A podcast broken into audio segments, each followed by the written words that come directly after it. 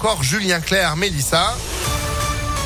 Juste après une météo quasi estivale, mais ce n'est que le printemps. Il fait pas bien chaud le matin, on fait le point complet. Après l'info de Sandrine Ollier, bonjour. Bonjour Phil, bonjour à tous. À la une journée de manifestation des retraités à l'appel de la CGT. Ils vont défiler dans une vingtaine de grandes villes de France, notamment à Lyon à partir de 14 heures depuis l'agence régionale de santé jusqu'à la préfecture. Ils réclament des augmentations de leurs pensions.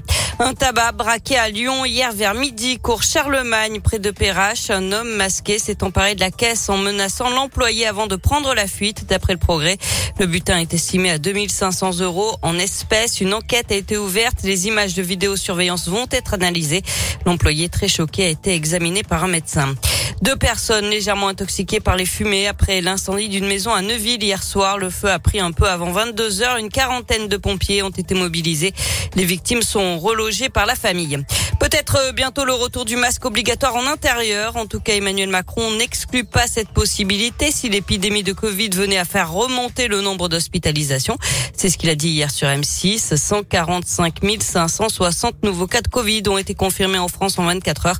Pour l'instant, les hospitalisations restent stables. Un mois jour pour jour après le début de l'offensive russe en Ukraine, Renault décide finalement de suspendre ses activités en Russie. Le constructeur automobile dit aussi évaluer les options possibles concernant sa participation dans Avdovaz qui fabrique les voitures de la marque Lada.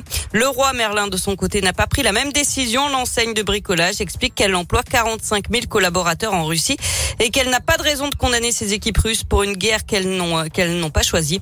La Russie est le deuxième marché derrière la France et représente plus de 18% de son activité avec ses 112 magasins implantés dans 56 villes.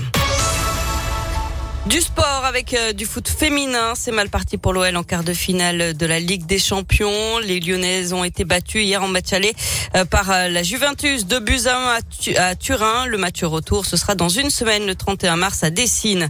En basket, l'Asvel a fait respecter la logique hier soir en Euroleague. Victoire sur le parquet de Kaunas, dernier du classement, 72 à 68.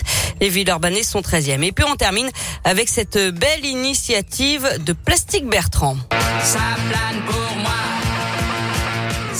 Euh, le chanteur dont la maman est ukrainienne va donner un concert caritatif le mois prochain.